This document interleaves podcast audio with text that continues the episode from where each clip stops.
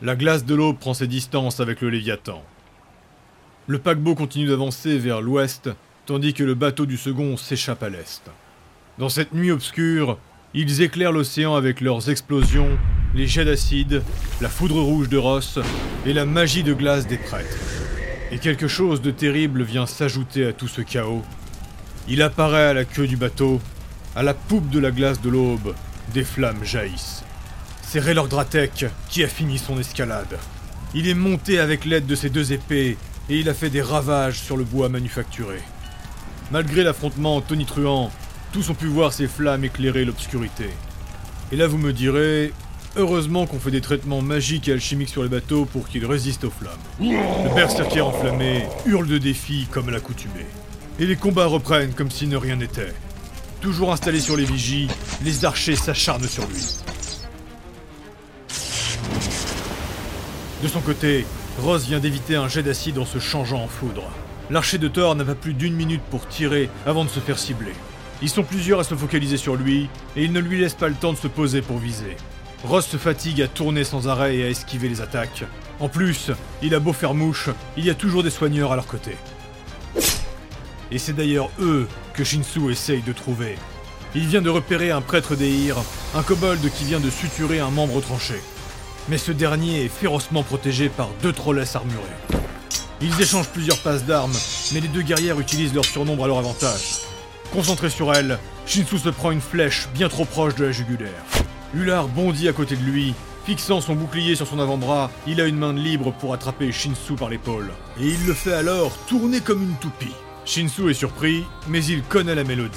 Il se laisse emporter dans le flux magique du lard, la flèche sort de son corps et il est soigné par la danse. Et alors qu'il est emporté dans cette vrille acrobatique, il réussit à trancher l'une des trollesses qui était éberluée devant cette action. Le guerrier retombe sur ses pieds. Ular, retourne avec Ilyes. Je pars dans les ombres. Tu étais pourtant tellement beau dans la lumière. Ular bloque deux attaques et il s'élance pour éviter la suite des assauts. Une partie des soldats le poursuivent, l'autre se retourne sur Shinsu, mais il a disparu. Ilyes Ravanor continue son étrange duel face au second Atsutoshi Haru. La puissance magique de ce dernier est incroyable, et Ilyes serait tombé depuis longtemps si Ular ne l'avait pas soigné. Avec ses pouvoirs, il arrive à parer la majeure partie des coups. Il utilise des champs de force et de la magie de glace. Mais malgré sa résistance, Ilyes constate que ses soigneurs n'arrivent pas à l'approcher et qu'il ne fait que reculer. Il parvient cependant à hurler des ordres à ses hommes et le bateau continue de s'éloigner toujours plus loin du Léviathan. Mais Ilyes sait très bien que la magie a ses limites et il sera bientôt à court d'énergie. Elle appelle le pouvoir des Valkyries, mais aussi celui de son ancestrie. Et soudainement, Ilyes Ravanor vif argent brille d'une lumière dorée et argentée. Sa vitesse s'accélère, et elle frappe de tous les côtés. Atsutoshi jette les deux mains en avant. Son bouclier translucide se brise sous l'assaut d'Ilyes, mais ça lui laisse juste assez de temps pour créer une pluie de shrapnel glacé qu'il fait pleuvoir sur la combattante armurée. Il maintient sa concentration et s'éloigne d'elle en reculant lentement, et il monte avec précaution les marches qui amènent jusqu'à la barre du bateau. Ilyes continue d'avancer malgré les projectiles gelés. Elle frappe à une vitesse incroyable, mais le vent glacé l'empêche de progresser assez vite pour le toucher. Et elle pousse un cri de frustration. Céleste emmagasine de la lumière. Ilyes saigne de plus en plus, et Atsutoshi continue de focaliser sa magie sur elle.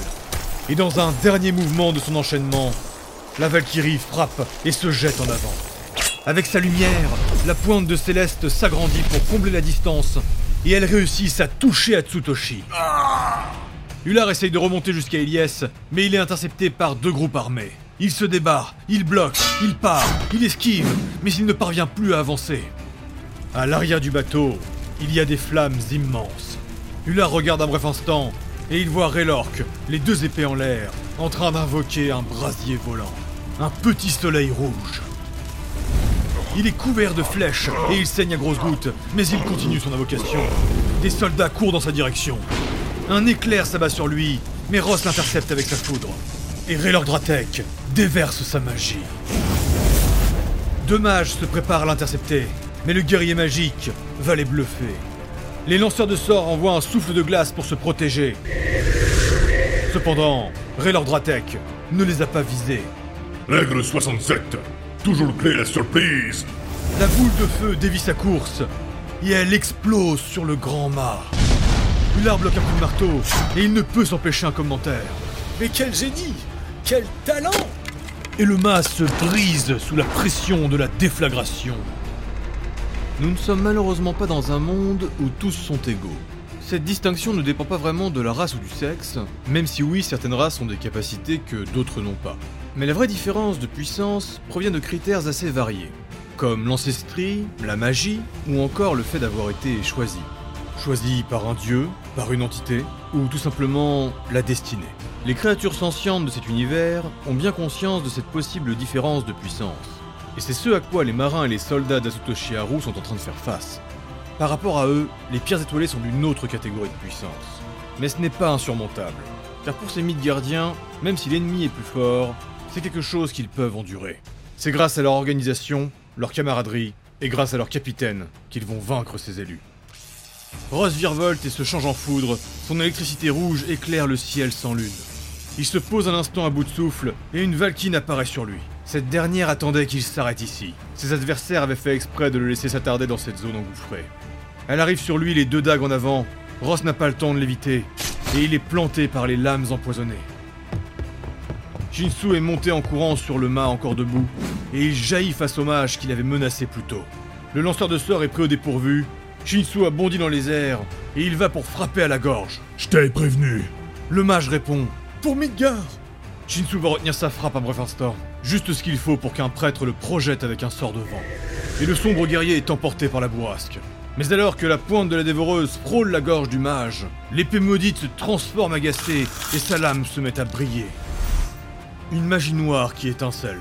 Shinsu est projeté dans les airs. Il sait qu'il va finir par-dessus bord, mais il entend la dévoreuse dans sa tête. Frappe Il est en train de tomber, mais il sent l'énergie noire se charger dans son épée.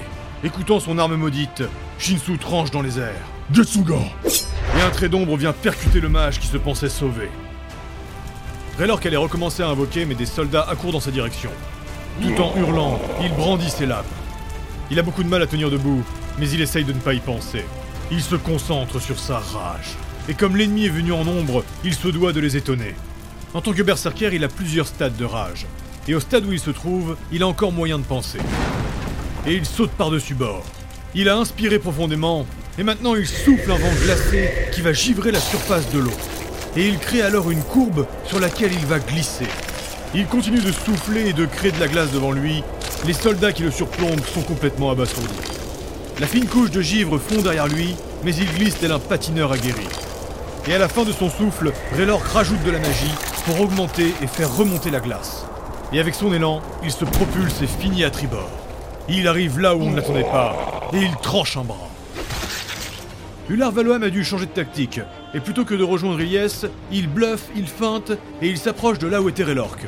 Et quand le malheureux Skald arrive à la poupe du bateau, il constate avec désespoir que le troll n'est plus là, et il se retrouve encerclé par les adversaires qu'il a laissés derrière. À deux reprises, il essaye de se lancer sur le côté, mais les marins en face de lui savent bien manœuvrer. Il l'accule, il le repousse à l'arrière du navire. Ular continue de parer les coups d'épée.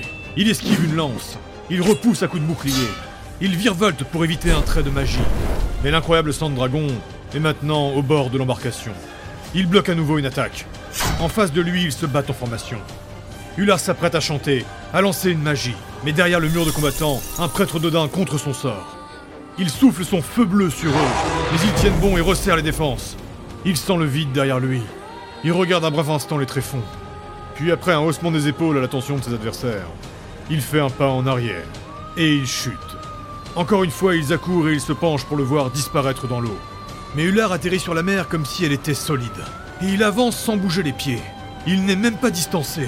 Et enfin, ils comprennent. Ular vient de tomber sur un énorme poisson cuirassé. À moitié sous l'eau, un nain armuré d'écailles chevauche l'animal. Le chasseur Thorirm de la guilde de Basalte. Le navire de la guilde maritime, la Flèche, est très petit, si bien qu'il est très difficile à repérer. Et dans cette obscure clarté, il est presque invisible. Il n'est pourtant qu'à une centaine de mètres de la glace de l'aube. Ular, toujours debout sur le poisson cuirassé, demande au nain derrière. Peux-tu me déposer à tribord, Thorium, s'il te plaît? Aucun souci. Par contre, installe-toi et retiens ta respiration. Une lance vient de les frôler, et une flèche rebondit sur le cuir épais du poisson. Ular s'accroche à la monture, et il plonge. Ilyes vient de toucher à nouveau à Haru, puis Céleste la prévient, et elle intercepte un sort de soin. Il était à destination du capitaine. La Valkyrie et son artefact ont au moins réussi à l'isoler. Cependant, un mage adverse arrive à leur niveau. Il était l'un de ceux installés sur la vigie qui a explosé. Il incante et va pour la repousser. Elle est en effet très proche du bord. Et si elle ne résiste pas, il va la renverser. Mais jaillissant de nulle part, Rossia Sankak apparaît. Il tire et foudroie le mage, qui s'écroule complètement grillé. Ilyes a tout juste le temps de voir que son ami est blessé. Puis le chasseur redisparaît en évitant une flèche qui lui était destinée. C'était vraiment moins une. Avec un réflexe inouï, Shinsu a réussi à attraper une des cordes.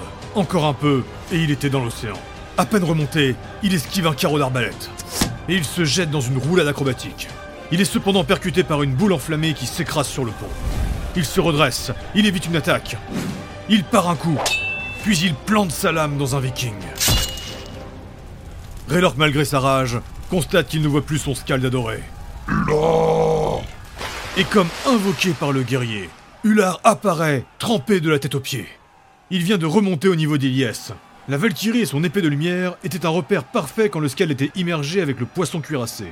Il relève la tête pour jeter ses cheveux en arrière, éclaboussant les ennemis autour de lui. Son sourire est renversant, et ses deux boucliers sont luisants. Et chose étonnante, des petites étoiles scintillent autour de lui.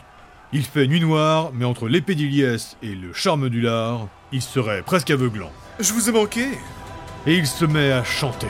Iliès était à bout, mais le chant du lard l'a ragaillardi. Elle est aussi soignée par sa magie. Mais la situation est toujours plus périlleuse. Coincé entre le second et ses pouvoirs, mais aussi avec le surnombre de l'ennemi. Cependant, Ular de retour, et le groupe n'est pas loin. C'est le moment d'essayer. Pierres étoilées Nous devons l'enchaîner Maintenant Ross allait partir dans une autre direction, mais il se change en foudre et il tombe sur le pont. Il fonce sur Ilias et Atsutoshi, et au dernier moment, il dévie. Juste ce qu'il faut pour que le second détourne le regard. Et il ne voit pas Raylork qui bondit sur lui. Comme un météore, Raylork Dratek tombe sur Atsutoshi. Avec un incroyable réflexe, le puissant mage a tout juste le temps de le repousser avec une bourrasque. Ilias lâche Céleste, et elle se jette les bras en avant sur le mage impuissant. Il essaye quand même de la repousser avec un souffle enflammé. Mais la Valkyrie encaisse et l'enlace. Puis avec tout son élan, elle plonge pour l'emmener au sol. Shinsu fait un salto pour les rejoindre. Et il termine au-dessus du crâne d'Atsutoshi Haru, la pointe de la dévoreuse à 1 cm au-dessus de sa tête. Ular fait barrage face aux hommes d'équipage. Ilias continue de le maintenir au sol. Rendez-vous maintenant ou vous mourrez sans jugement. Le brouhaha des combats se dissipe peu à peu. Devant la défaite de leur capitaine, les soldats rendent les armes avec haine. Le bateau de basalte arrive au niveau de la glace de l'aube. Tous les combattants encore vivants se rendent exténués et abattus. D'autres navires sortent du Léviathan, mais ils sont déjà bien loin devant. L'ombre massive du paquebot change peu à peu son cap. Avec son œil muté, Shinsu arrive à voir l'épaisse fumée qui s'échappe de la roue bâbord. Mais le changement de cap n'est pas dû à cela. Le Léviathan vient les récupérer. Malgré les résistances alchimiques, la glace de l'aube est maintenant prise dans les flammes. Et le bâtiment est comme un point brillant au milieu de l'océan. C'est un coup à faire venir un kraken, ça. Soupire Shinsu qui s'assoit lourdement au sol à côté de Ross. Les hommes de Basal sont en train de prendre les choses en main, et des soldats de Léviathan étaient montés avec eux pour venir aider les pierres étoilées. Notre groupe de héros s'est mis dans un coin, et Ular est en train de fredonner pour les soigner. Ilias les rejoint, elle s'assoit bruyamment sur une caisse, et elle regarde son groupe. Ross crache du sang, et il ausculte sa blessure empoisonnée. Raylork est allongé, et il est en train de comater. Écoutant la musique de son scald, la multitude de ses plaies ouvertes sont en train de se refermer. Shinsu essaye vainement de nettoyer sa dévoreuse, mais c'est comme si après chaque passage, elle recrachait encore du sang. Ular, lui, est trempé et ensanglanté, mais il sourit en chantant. Ilias continue de les regarder. Je ne sais pas combien de temps notre groupe tiendra, mais vous êtes les combattants les plus fous et les plus puissants avec lesquels j'ai pu combattre. C'est un véritable honneur que d'être à vos côtés. Shinsu continue de frotter son épée. Arrête un peu, Elias, tu vas nous faire chialer. Parce que toi, tu peux pleurer, toi. J'ai des émotions, Ular.